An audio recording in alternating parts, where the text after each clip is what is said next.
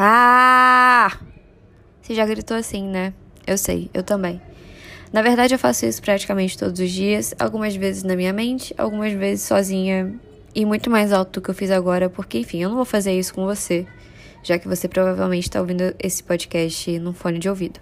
Mas, se você tem, sei lá, rotinas exaustivas, faz 30 mil coisas em 24 horas, ou pelo menos tenta, e com muita frequência dá esse tipo de grito porque não aguenta mais uma rotina tão exaustiva, esse episódio é para você.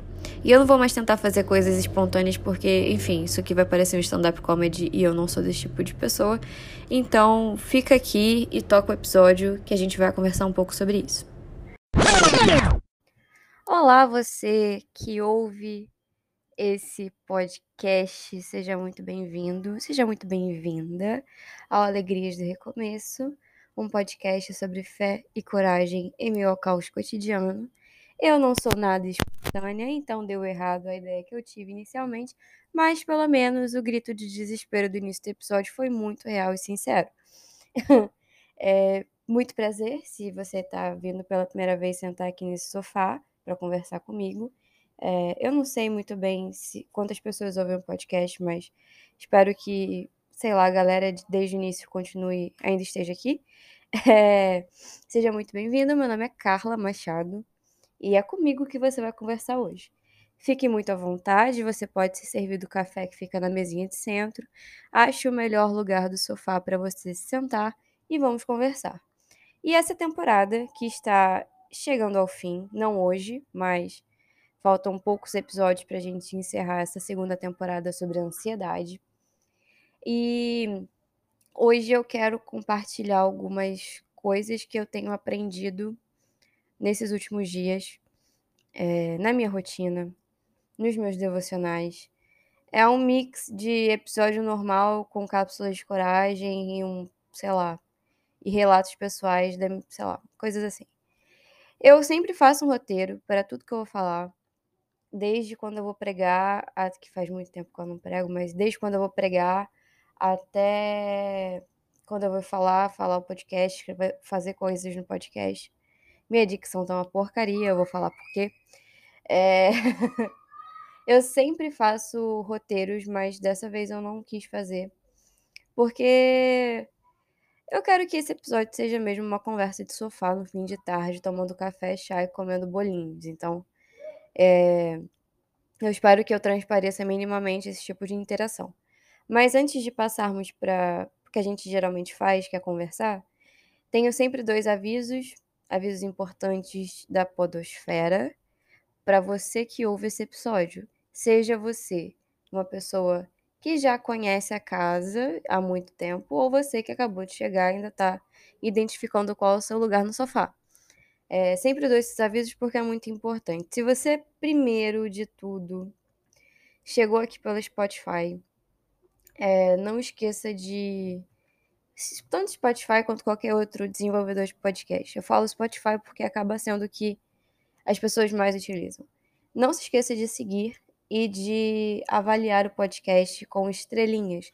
Essas estrelinhas ficam embaixo da descrição do, do podcast. Você pode ir lá depois de ouvir um episódio inteiro, e da quantidade de estrelas que você quiser. O máximo são cinco estrelas, o mínimo são zero estrelas. Eu espero que você dê cinco estrelas, né? Porque, sei lá, faça isso com muito amor e carinho e propósito. E por que, que eu sempre falo que é importante para você, que vocês façam isso? Porque quando vocês seguem, é, avaliam, compartilham com outras pessoas, e aí a gente chegam mais pessoas para ouvir e tudo mais essa, esse movimento faz com que o algoritmo dê uma rodada e distribua esse podcast para mais pessoas. E o objetivo do podcast sempre foi tentar ajudar as pessoas, é, espiritualmente falando, com suas questões de vida cotidiana e rotina e processos e etc. Então é importante que a gente faça isso, esse movimento de seguir e de avaliar, justamente para que esse podcast ou esse episódio específico chegue para as pessoas que realmente precisam escutá-lo. É... E a segunda coisa que eu sempre peço é para que vocês estejam é, orando por esse projeto. Porque se eu falar que eu nunca Desde janeiro, essa ideia já passou pela minha cabeça 200 milhões de vezes. E a gente sabe que numa sociedade em que a gente é movido muito pela performance, é, caminhar contrário a isso às vezes é muito difícil. Porque às vezes a nossa mente é condicionada a pensar em, pela via da performance. E não é uma ótica divina, né? Isso é uma ótica inteiramente mundana. E eu sempre peço para que vocês orem justamente para que Deus nos fortaleça nesse projeto. Que não é um projeto só meu, é um projeto de Deus. E se é de Deus, a gente precisa fazer independente do que socialmente é colocado como sendo, sei lá, o certo. Mas que não é o certo, né? Então peço que vocês estejam orando por esse projeto, para que Deus nos sustente é, e nos coloque nos celulares e fones de ouvido das pessoas que precisam é, ouvir essa palavra de esperança. E hoje, hoje nós vamos fazer nosso quinto episódio dessa temporada. Eu tive um período meio relapso, né? fiquei um tempão sem gravar episódio e depois eu voltei. E depois eu sumi de novo e agora eu tô tentando voltar a ter uma mínima rotina e constância. Mas aí é que tá, é sobre isso que eu vou falar hoje. Por que, que eu sumi e o que Deus falou comigo enquanto eu desapareci do podcast. Minha motivação inicial para ter sumido do podcast foi justamente o fato de que eu estava desanimada. Porque eu estava fazendo podcast toda semana e etc. E quando eu olhava a performance, eu via que ela não estava do jeito que as pessoas, entre muitas aspas, é, esperam que esteja um podcast. E eu me senti muito desanimada por isso. Porque por um momento a minha ótica foi deturpada. E parece que o objetivo do podcast, o objetivo principal do podcast se tornou um segundo plano em detrimento daquilo que as pessoas, o mundo e toda essa coisa de rede social estavam colocando em torno da minha cabeça, sabe? E eu fiquei bastante desanimada e eu decidi dar uma pausa justamente porque eu queria pensar sobre isso para tentar, tipo, retornar ao propósito. É muito importante que nesses momentos que a gente se sente muito coibido pelas coisas do mundo, que a gente se sente muito coibido por aquilo que as pessoas acham, é como se fosse, sei lá, um espírito, né? As pessoas. Espírito no sentido sociológico weberiano, tá, gente? Pelo amor de Deus. É, um dia eu posso explicar isso, esse sentido do espírito weberiano, mas eu não vou fazer isso agora. Então, se você quiser saber o que é, dá um Google é, na, na palavra Geist, em alemão. Olha o que eu estou fazendo. Geist, em alemão, Weber, que você vai entender o que, que Weber queria dizer quando ele fala de espírito. Que é uma coisa abstrata, tá? Em linhas gerais. E aí, é, a gente é muito coibido por essa ideia é, de performance, de números, de desenvolvimento, porque tudo agora gira em torno disso. É, eu nunca falei isso no podcast, mas algumas vezes eu tentei. Eu, eu escrevo, né? Então, eu escrevi um livro e eu tentei mandar para algumas editoras. E é muito doido perceber que as editoras hoje elas não se movem pelo conteúdo do que você escreve, mas por quanto de engajamento você tem por XYZ plataformas. E isso é uma coisa que vai pegando a sua mente, vai abraçando a sua mente. E quando isso toma quem você é, toma também o propósito pelo qual você foi criado. Porque o propósito, a gente precisa relembrar todos os dias, a todo momento, o propósito pelo qual fomos criados. Quando nós temos plena convicção disso, porque, enfim, entendermos o propósito também é um processo, né? Mas quando a gente tem plena convicção disso, a gente precisa relembrar isso o tempo todo, porque por mais que nós não sejamos é, feitos para este mundo, nós estamos nele. Estamos suscetíveis a todas essas armadilhas que estão ao redor da nossa cabeça. E eu fui meio que alvo dessa armadilha, porque por um tempo o propósito se perdeu dentro da performance e por isso parei. Só que aí teve um outro porém. Eu parei justamente, e eu tô com uma rinite. O tempo virou aqui em Niterói e tá um absurdo. Eu não paro de espirrar. E foi um milagre ter parado de espirrar. Hoje de manhã eu espirrei por horas. Mas enfim, é... isso calhou no mesmo momento em que eu comecei o doutorado. E aí, esse é o tema central do episódio de hoje. sobre respirando fundo na manhã seguinte. Porque quando o doutorado começou, meu amigo, a sensação que eu tive, que eu não falei para ninguém, eu acho que eu nesses dias todos, desde 11 de abril, que foi quando minhas aulas começaram de fato, quer dizer, 14, né? 14? Não lembro mais, mas era dia 11 de abril. Eu tentei não reclamar verbalmente, falar coisas ruins sobre a minha rotina, porque eu orei muito por isso. Eu orei muito, eu chorei muito para estar tá lá, sabe? E eu não me via no direito de reclamar por algo que eu havia orado tanto. Mas eu tinha plena convicção do meu cansaço físico e mental e espiritual. E eu, nas primeiras semanas, eu estava indo bem, assim, criando uma rotina saudável, mas eu não sei em que momento do percurso eu me perdi.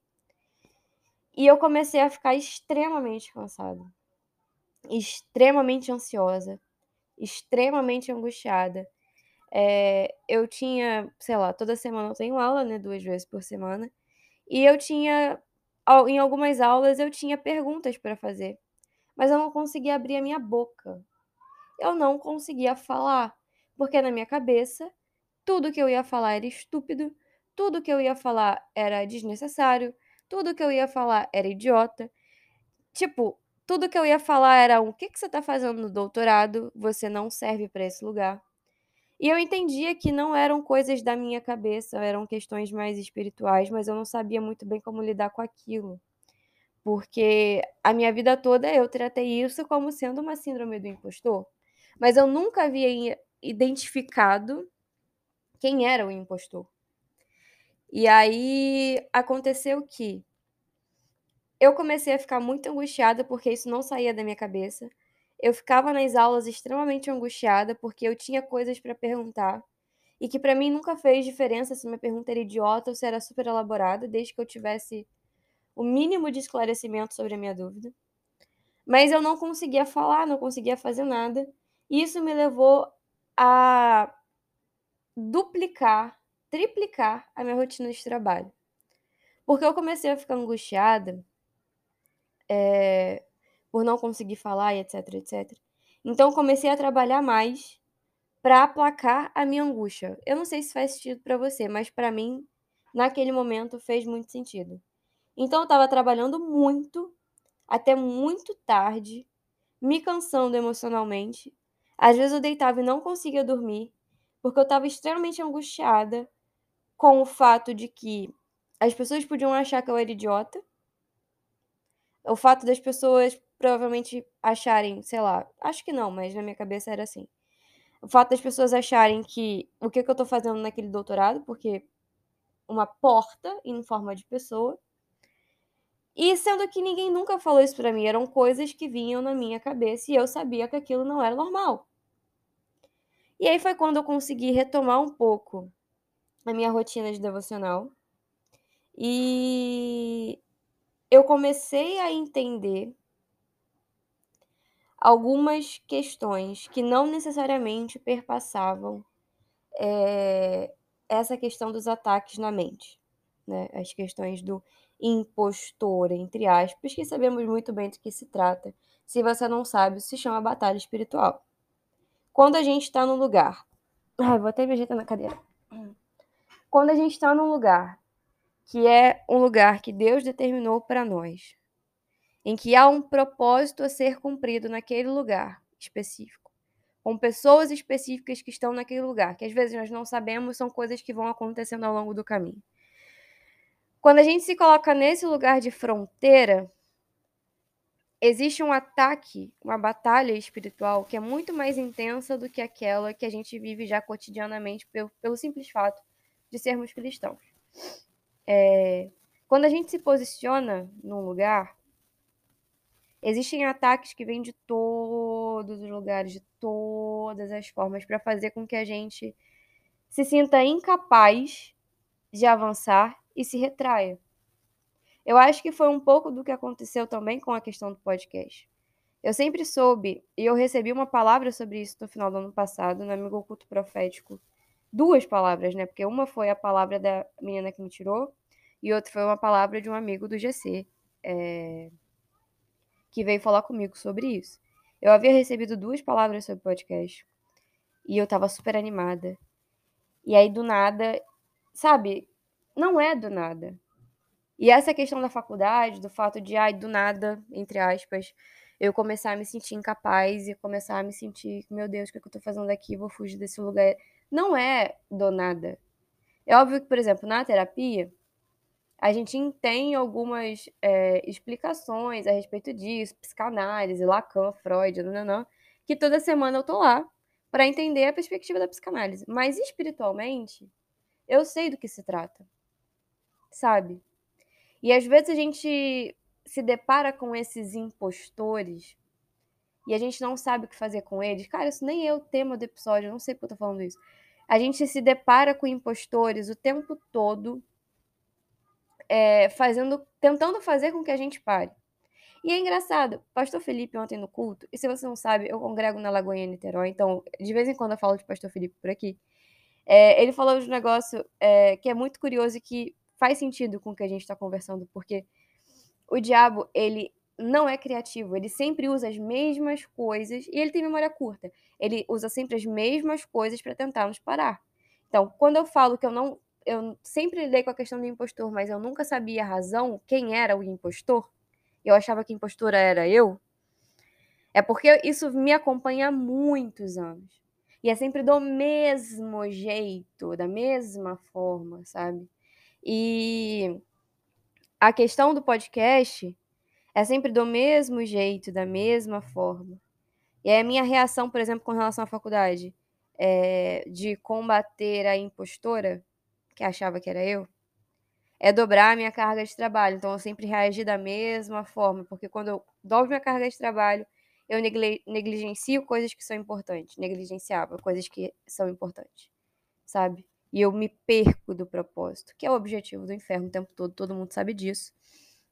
Mas a gente também sabe, e aí é uma declaração que a gente precisa fazer todo dia, que as portas do inferno não prevalecem contra a igreja. Isso é um fato, isso é uma afirmação. Jesus não falou isso meio que brincando, sabe, com Pedro, quando Pedro diz quem Jesus é. Que tu és Pedro, sobre essa pedra edificarei a minha igreja, e as portas do inferno não prevalecerão contra ela. Tem duas questões aí.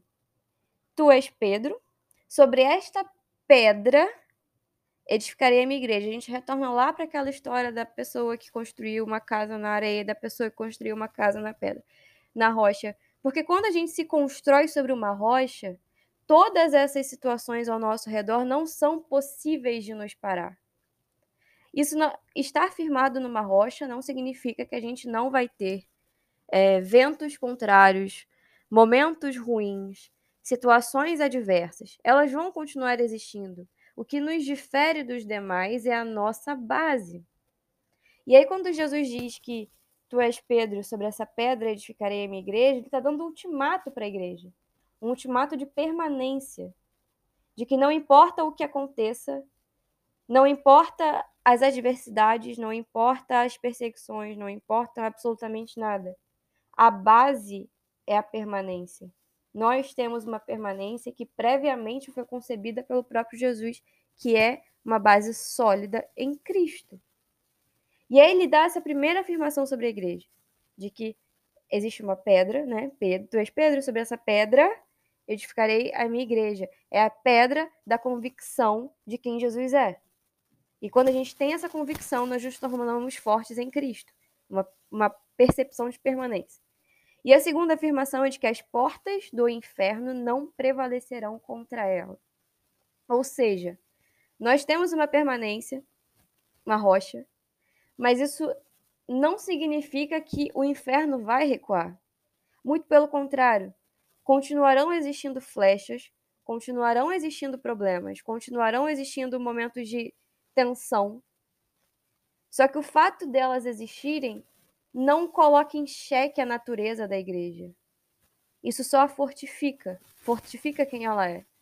Porque aí as pessoas param e olham, nossa, como essa pessoa conseguiu? Simples. A base pela qual ela se consolida é a permanência em Cristo, que é a pedra fundamental da igreja. Sabe? Entende como?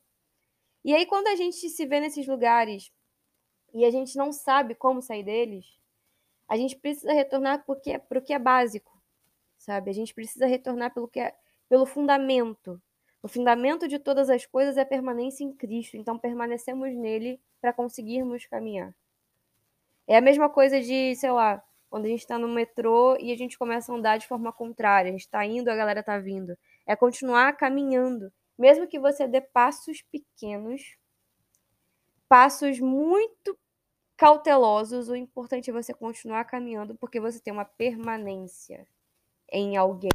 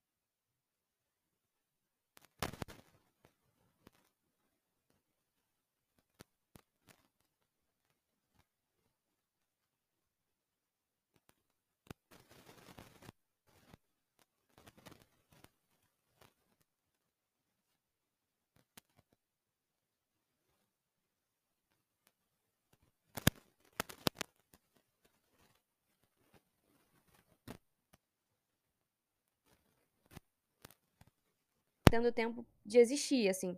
Eu via Danilo, meu marido, na hora que eu acordava para tomar café, na hora que eu ia almoçar, na hora que eu ia dormir, porque eu comecei a trabalhar até nove da noite, nove e meia da noite, e era uma coisa que eu já tinha falado para mim que eu não ia mais fazer. E aí um dia eu tava. Aí tive uns dias também que eu dormi muito mal, não conseguia dormir direito. É, já acordava, sabe? Ansiosa, eu não conseguia respirar fundo. Eu achava, comecei a achar que os fins de semana estavam curtos demais, porque bem no comecinho do doutorado eu conseguia ter uma rotina que me permitia descansar todos os dias, então chegava no fim de semana era só um plus daquilo que eu já tinha durante a semana. E eu não estava tendo nada assim. E aí eu comecei a refazer as minhas leituras bíblicas e eu tô lendo o Êxodo ainda. Agora eu vou entrar na parte das leis. Deus me ajude, eu preciso passar dessa parte. E mas a questão não é essa. Eu calhei de um dia ler o texto em que, enfim, Moisés liberta o povo de Israel do Egito e o povo começa uma peregrinação no deserto.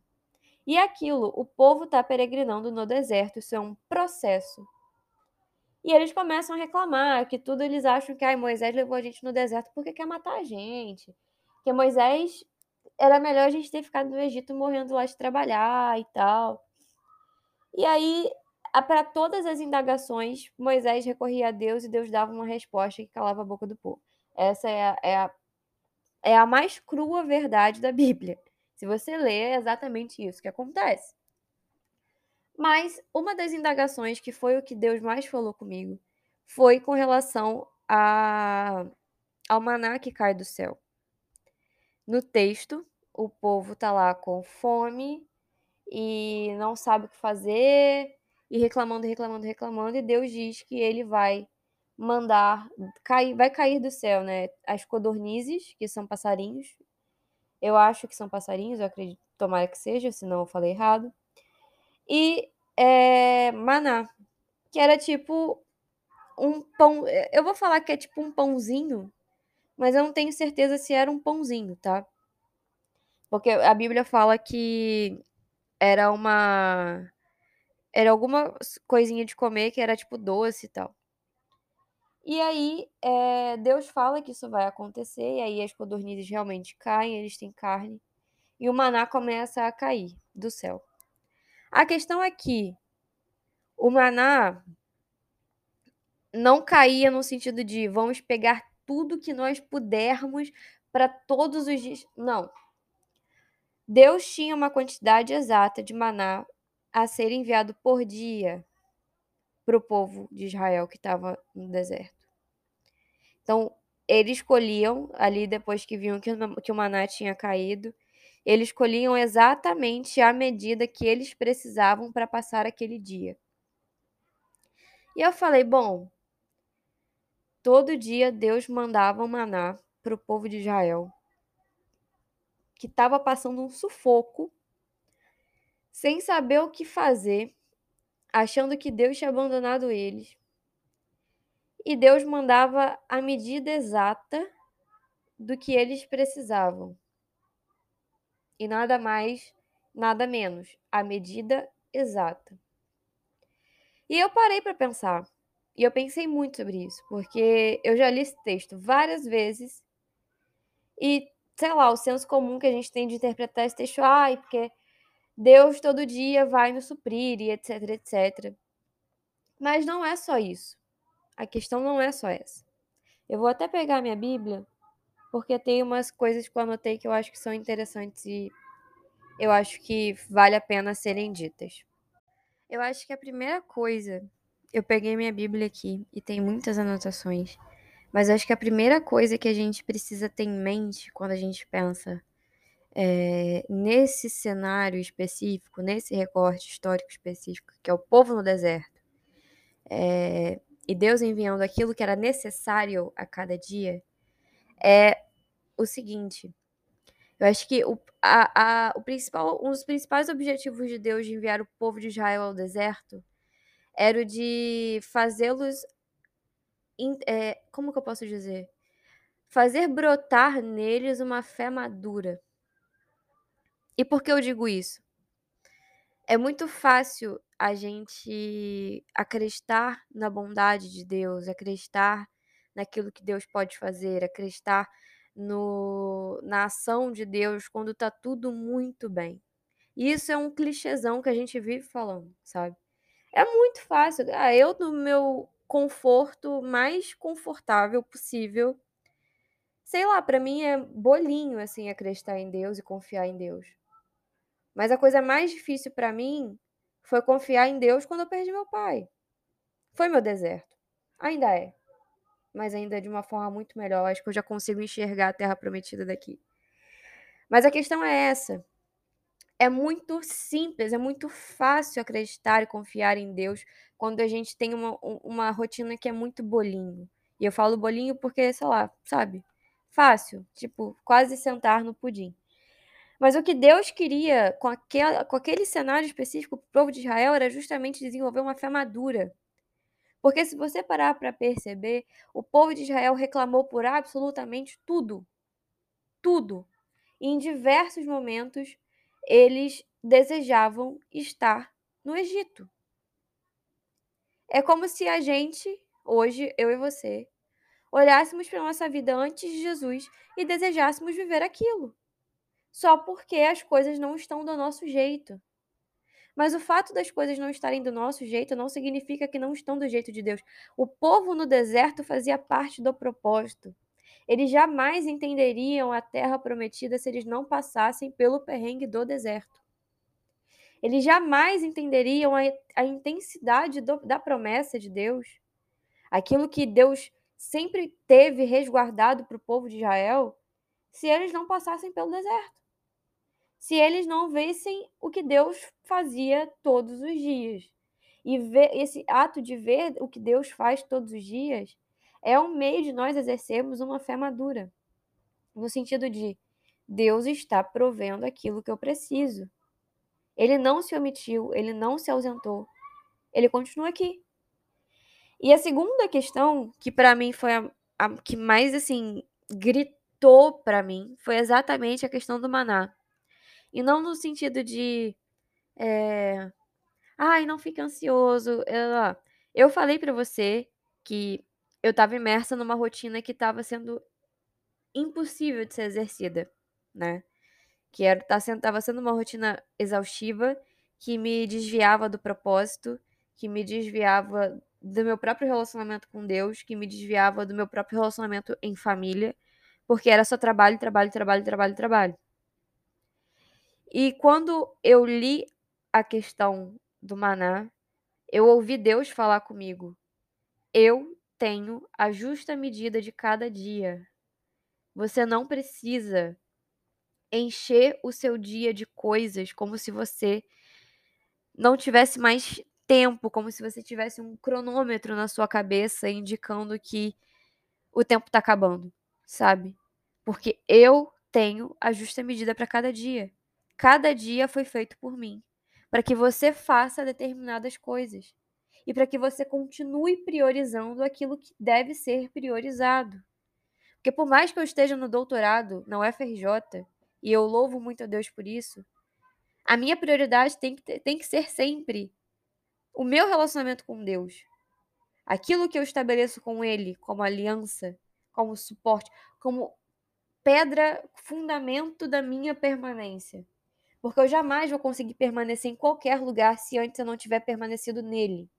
Entende o que eu quero dizer? E quando Deus falou isso comigo, eu senti um impacto. Porque eu falei, cara, eu sequer pergunto para Deus quando eu vou organizar o meu dia. Ou eu sequer ouço o Espírito Santo quando eu começo a organizar a minha rotina da semana. Eu simplesmente vou colocando as coisas. E vou colocando as coisas e colocando as coisas. E quando eu vejo, eu tenho 10 coisas para fazer num dia só. Sendo que eu tenho 5 dias na semana para fazer as minhas coisas. E pensar nisso, ter esse entendimento e começar a viver os, os meus dias pensando nisso, em que Deus tem uma justa medida para aquele dia, me fez entender melhor as minhas rotinas e me fez enxergar Deus de uma forma muito melhor. Porque quando alguma coisa acontece e sai do meu controle, eu automaticamente entendo que é Deus querendo me dizer alguma coisa. E antes, quando algo saía do meu controle, algo só saía do meu controle. Eu ficava super bolada e falava isso não podia acontecer. Quem disse que isso não podia acontecer? É Deus quem faz os dias. Eu sou, eu posso até me organizar e eu tento me organizar o máximo que eu posso. Eu gosto de organização no geral.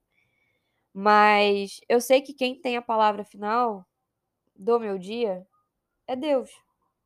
Igual hoje. Hoje eu me organizei para estudar um texto de manhã que eu tinha aula à tarde. E eu falei, vou até gravar um podcast depois da minha aula. E não é que na hora que eu terminei de almoçar, eu tô fanha já, né? Porque o meu nariz tá totalmente tapado. Na hora que eu acabei de almoçar, eu recebo um e-mail do professor falando que eu não tinha aula. E de manhã eu tinha orado para Deus, por tipo, Deus. Os fins de semana estão sendo tão curtos, eu não sei o que está acontecendo, eu só queria dar uma descansada. E aconteceu isso. E eu descansei à tarde. E eu entendi o recado.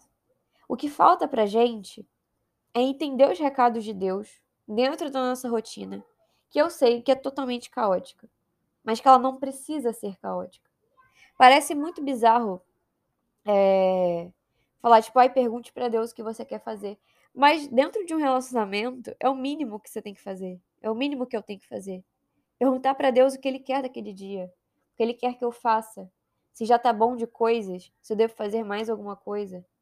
Porque às vezes a gente se lota de tantas coisas para fazer, e eu senti muito isso. A gente pega e começa a fazer um monte de coisa como se na nossa ausência nada fosse acontecer. Só que uma coisa que Deus me mostrou muito claramente é que nem sempre a justa medida de Deus vai corresponder àquilo que a gente acha que precisa. Mas a gente precisa confiar que enquanto a gente obedece, e muitas vezes o, obede o obedecer significa não se empanturrar de rotina, enquanto a gente obedece, Deus continua trabalhando. Não é porque você não trabalha, sei lá, 18 horas por dia na frente de um computador, e trabalha talvez a metade ou menos que isso, não significa que Deus não está trabalhando nos seus bastidores. Sabe? Quando eu fiz o meu. Escrevi meu breve testemunho sobre a faculdade, eu tinha muito claro na minha mente que Deus havia conduzido todo o processo. Porque, assim, gente, quando eu fiz a inscrição, eu tava num processo muito intenso de luto, depressão e tal. E a única coisa que eu falei, assim, para Deus foi: eu não consigo passar nesse negócio. Eu não consigo. Perdoe se eu estou fanha e isso te dá nervoso, tá?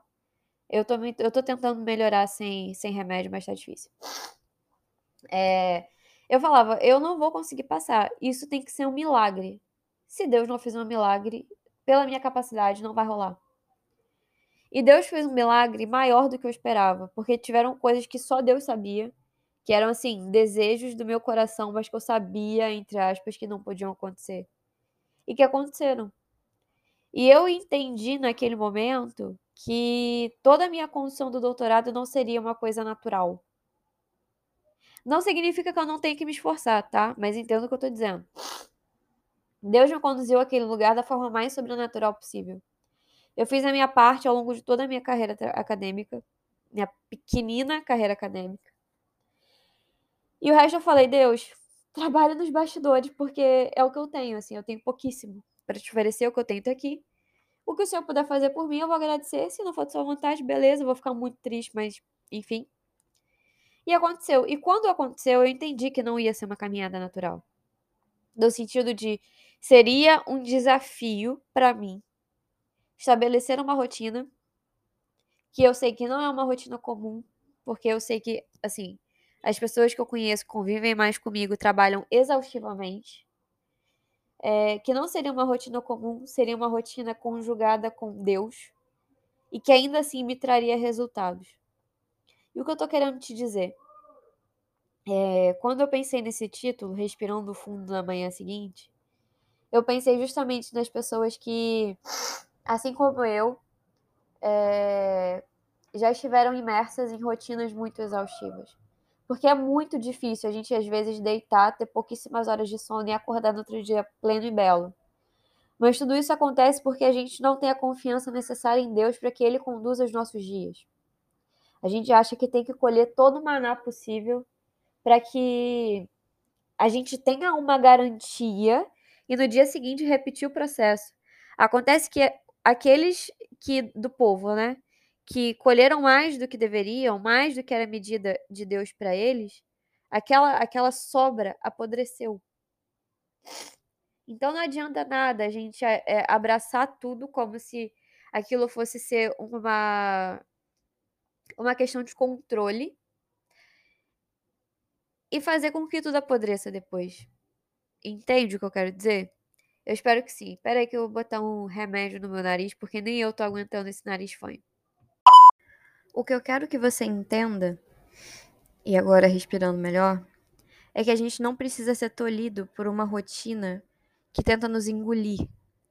Porque essa, esse modo de pensar, esse modo de vida, essa coisa toda do workaholic e pessoas que trabalham exaustivamente, etc., é uma percepção muito mundana daquilo que Deus nos coloca a respeito dos nossos dias. Quando a gente é engolido por isso, a gente se perde do propósito pelo qual nós fomos colocados em determinado lugar, ou propósito pelo qual nós fomos chamados. Isso vale, por exemplo, desde o exemplo do podcast que eu falei no início, quanto do doutorado, quanto a uma rotina empresarial ou uma rotina materna. Quando a gente é engolido por isso, a gente se esquece do propósito e tudo se torna um fardo.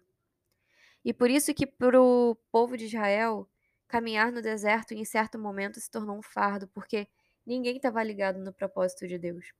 Ninguém, ninguém entendeu que a libertação tinha um motivo, tinha uma razão. E era impossível estabelecer uma fé madura para pessoas que estavam cegas para o propósito. Por isso que todos os dias, quando eu acordo, eu tento me lembrar do propósito pelo qual Deus me colocou no doutorado, propósito pelo qual Deus me permitiu ter um podcast, um propósito pelo qual Deus me permitiu ter ideias para livros e etc. É, o motivo pelo qual eu tenho uma família, porque existe propósito para cada uma dessas coisas. E entender isso precisa ser primordial para que a gente consiga geri-las bem, administrá-las bem. Tem um salmo que eu gosto muito, que eu até estava pesquisando aqui, que é o Salmo 90, versículo 12, que Davi vai falar o seguinte: Ensina-nos a contar os nossos dias, para que o nosso coração alcance sabedoria. Quando ele diz isso, ensina-nos, ele se coloca a inteira dependência de Deus. Coloca os seus dias a inteira dependência de Deus. Porque é impossível que a gente consiga, que a gente alcance uma sabedoria no nosso cotidiano sem que estejamos debaixo de uma dependência de Deus. E isso não acontece de um dia para de um dia para noite ou sei lá, a jato. São caminhares, sabe? São cada dia um pouquinho, cada dia um pouquinho. Mas cada vez que a gente se coloca nesse lugar, Deus nos dá a possibilidade de respirar fundo, sabe? E eu quero que hoje, com esse episódio, você entenda isso, sabe? Que por mais que a gente tenha muitas coisas para fazer, essas coisas não podem nos dispersar do propósito pelo qual nós fomos criados. Porque é fato que, enfim, existem as sete esferas da sociedade que Deus nos coloca de forma muito intencional em cada uma delas, mas a gente jamais vai conseguir ser intencional nessas esferas se a gente não for intencional com Deus. Se a gente não tiver bem delimitado na nossa mente, no nosso coração, no nosso espírito, o nosso firme fundamento, que é Cristo. E que a gente, com isso, consiga desenvolver uma fé que seja tão madura a ponto de observar esses processos e nos alegrarmos com eles, não sentirmos angústia por eles, porque quando a, eu acho que quando a gente olha para o processo e se alegra, a gente já entendeu boa parte do processo, boa parte de tudo aquilo que Deus deseja nos ensinar. Deus tem uma justa medida para cada um dos nossos dias. Deus tem uma justa medida de trabalho, Deus tem uma justa medida de descanso, Deus tem uma justa medida de alegria, Deus tem uma justa medida da sua presença, ainda que a sua presença nos invada e não tenha proporções, nem limites, nem nada disso. Mas o que eu quero dizer é: Deus tem muito bem definidos, tem um planner da nossa vida, sabe? A gente não precisa ficar quebrando a cabeça nem se enchendo de coisas, porque no final do dia a única coisa que ele vai querer é a nossa presença diante dele. A única coisa que ele vai querer é tipo olhar para nós e perceber que nós desenvolvemos um pouco mais da nossa fé e da nossa confiança nele, porque nós vivemos um dia de inteira dependência daquilo que ele tinha para nós. E é isso que eu quero que você passe a refletir durante esses dias. Porque eu sei que é difícil. Eu sei que às vezes a gente acha que se a gente não se encher de coisas, as coisas não vão dar certo. Mas as coisas não dão certo porque a gente faz, as coisas dão certo porque a gente entrega para quem faz. E quem faz é Deus. A gente entrega aquilo que a gente tem, aquilo que a gente pode, Deus entra com aquilo que a gente não tem, que a gente não pode. E essa junção cria algo admirável e inexplicável, que é a ação de Deus. Então, a minha oração hoje é para que a gente encontre esse essa justa medida dos nossos dias, que a gente encontre esse respiro tranquilo no dia seguinte e que a gente encontre uma fé madura, que a gente consiga olhar para Deus e ter plena confiança de que por mais que a gente viva uma vida em comum, que a gente já vive sempre, por mais que a gente viva uma vida em comum, é nessa nesse lugar incomum que Deus vai fazer as coisas mais extraordinárias e mais incomuns. Que as pessoas vão olhar e vão falar como? E a gente vai poder responder com testemunho de tudo aquilo que a gente vive com Deus. E eu espero que esse episódio tenha edificado você de alguma forma.